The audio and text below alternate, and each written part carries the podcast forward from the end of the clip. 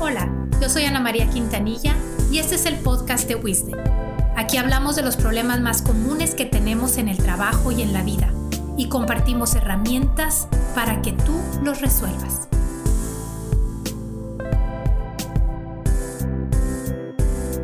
En este episodio conversaremos sobre tu trayectoria profesional. ¿Cómo le hago para crecer en la organización? Te voy a comentar cuatro formas distintas para crecer.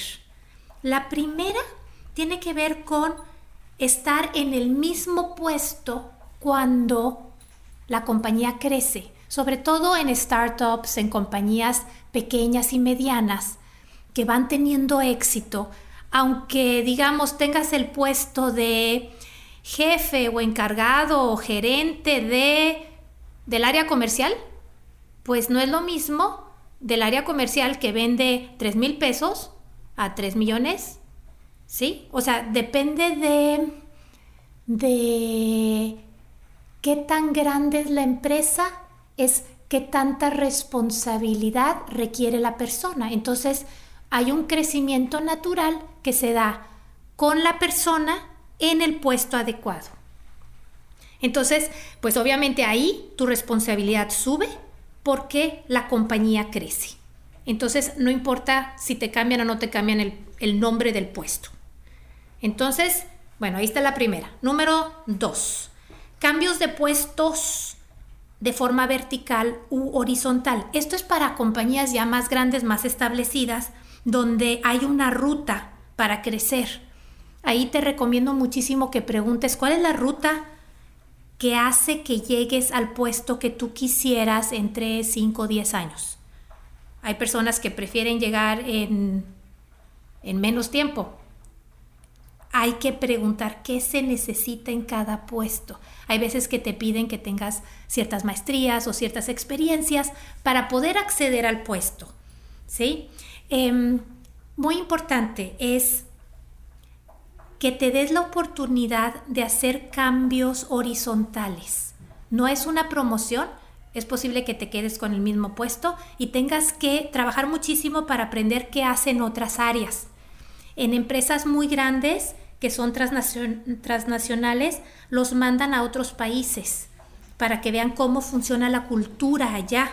Porque si te van a subir de puesto a administrar todo, a tener una responsabilidad mayor, necesitas ese conocimiento. Em, hay una tercera forma de crecer que es en el, en el plano técnico, algo más especializado.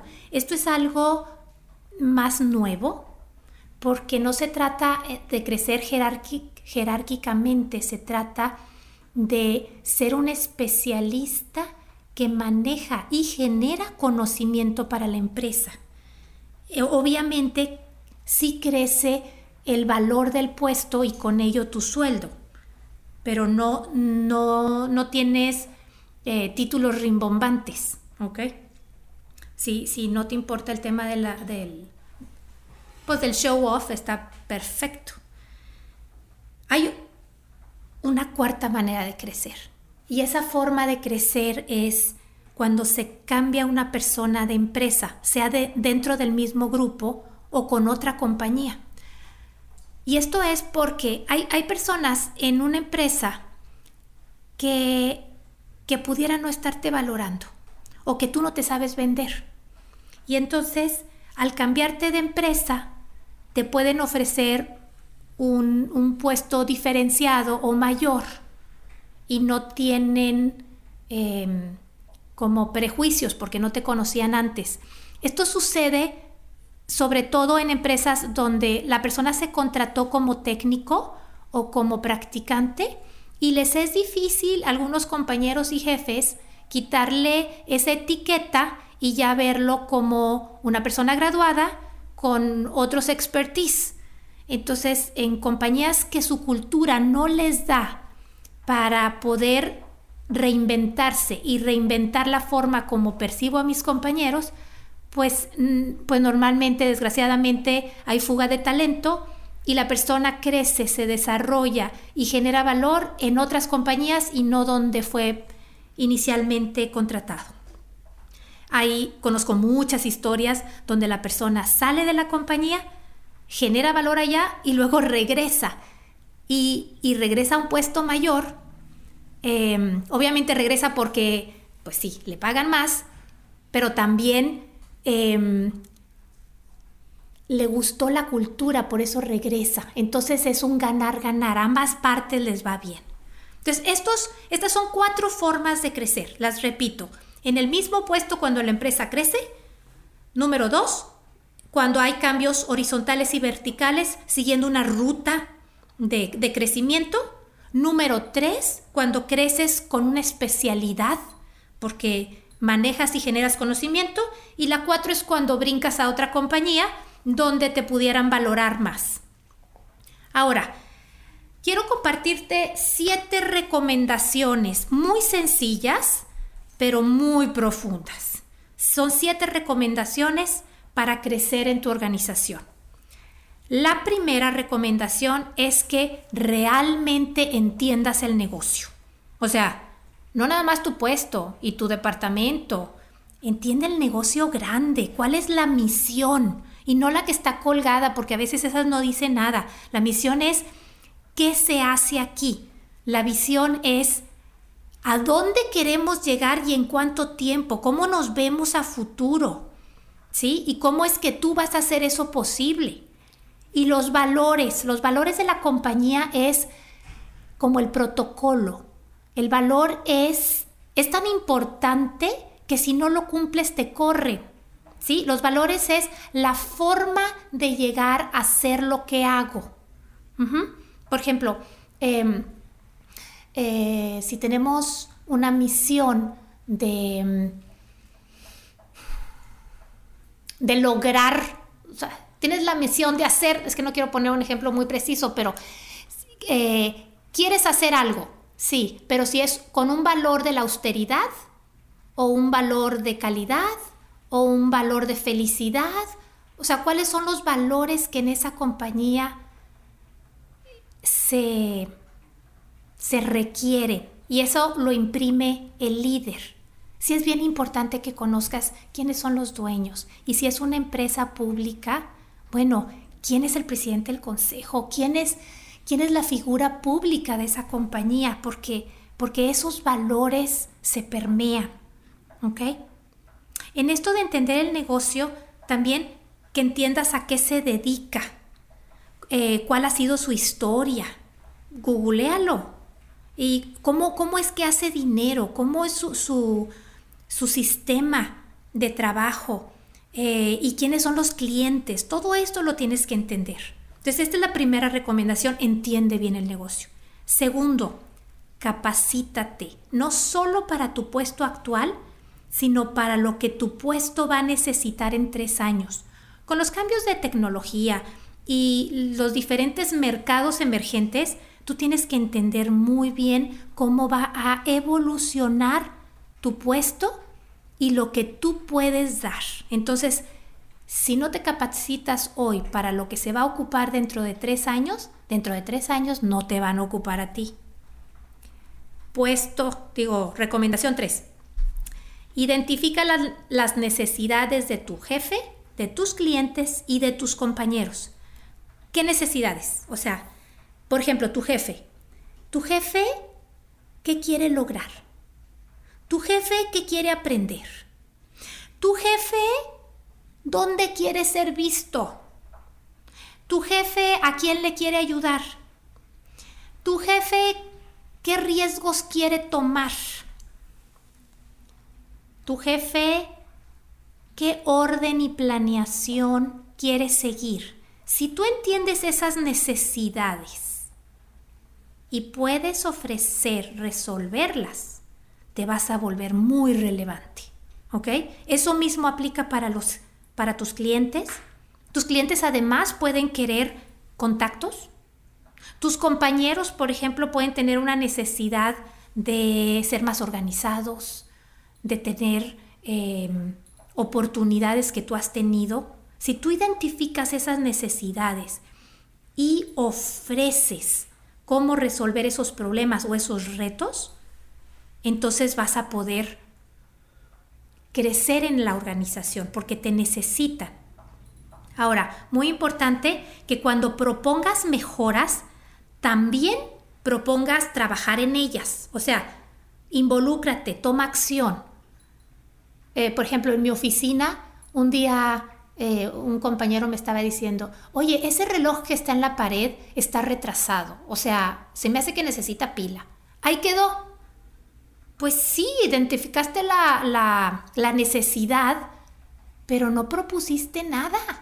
O sea, no tomaste acción. En cambio, otra persona que estaba escuchando nuestra conversación sale, sale de la oficina, regresa con una escalera, se sube, agarra el, el reloj y le cambia la pila.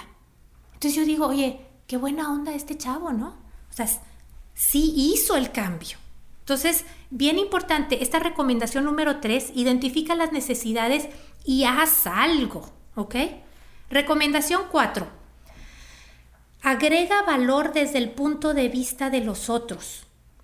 O sea, no traigas problemas. Eh, para ver el punto de vista del otro tienes que conocerlo. Lo que es importante para ti puede no ser importante para el otro. Entonces habla el idioma del otro. Recomendación 5. Valórate a ti mismo.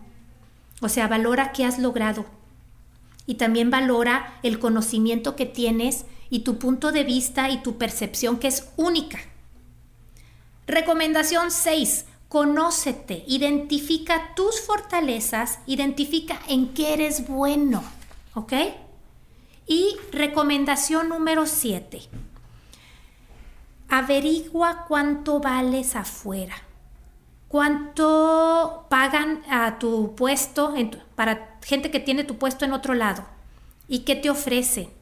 ¿Qué qué conocimientos se requieren para lo que debe ser tu puesto. Tienes que tener mucha información al respecto. Entonces, esos son los siete, las siete recomendaciones que te puedo dar ahorita. Y además hay, otro tema que quisiera abordar en este episodio, que es identificar qué cosas te podrían estar jugando en contra. O sea, son alertas ¿Dónde hoy te estás metiendo autogol y por eso pudieras retrasar tu crecimiento profesional. Y yo veo ahorita cuatro alertas. La primera es que estés ocupado haciendo cosas que nadie te pidió. Mm, esto, esto le pasa mucho a personas que son muy perfeccionistas y, y tienen el estándar muy alto y quieren todo a la perfección, pero nadie valora tanta perfección. Entonces, si estás ocupado haciendo cosas que nadie te pidió, entonces no estás haciendo las cosas que sí te piden o que sí son valoradas.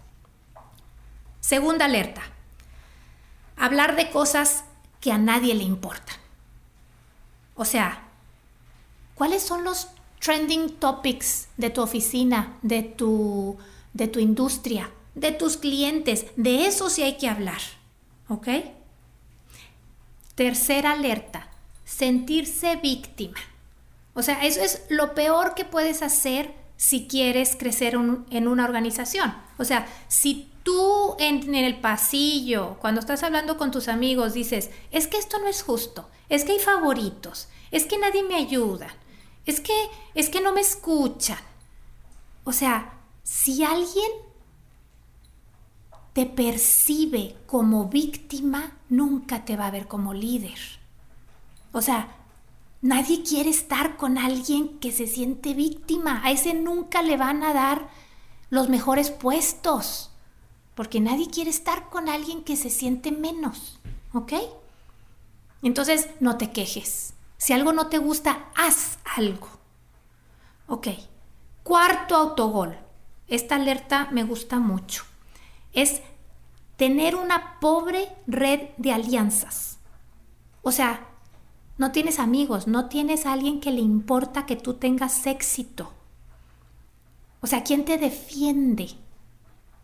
¿Quién gana porque tú estés trabajando en ese lugar? ¿A quién le va bien? ¿Quién mejora sus números debido a ti? Esa es tu red de alianzas. Esa debería estar muy bien. Entonces, cuídala mucho todo esto que te estoy compartiendo el día de hoy, Ya lo hemos visto en Wisdom una y otra y otra vez en muchas sesiones de coaching para desarrollar altos ejecutivos. Entonces, piénsalo bien, ¿qué vas a hacer con tu vida profesional? Si sabes de alguien que está batallando con su crecimiento o está insatisfecho en su trabajo o bien que va empezando su carrera profesional, pues con mucho gusto este compártele este episodio, a lo mejor le puede servir.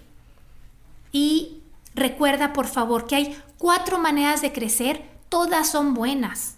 Si es en una empresa chica que vas creciendo con la empresa, si tienes desplazamientos horizontales y verticales en una compañía grande, si es por el área técnica o si cambias de empresa, todas son válidas. Y recuerda las siete recomendaciones que te di y también las alertas de autogol, ¿ok? Ya estamos preparando el siguiente episodio. Hablaremos de culturas tóxicas, cómo identificarlas y cómo mantenerte sano. Si en tu familia o en tu trabajo o en grupos de amigos tú te has sentido limitado o te has sentido apagado o te has sentido menos, el próximo capítulo probablemente sea de tu interés.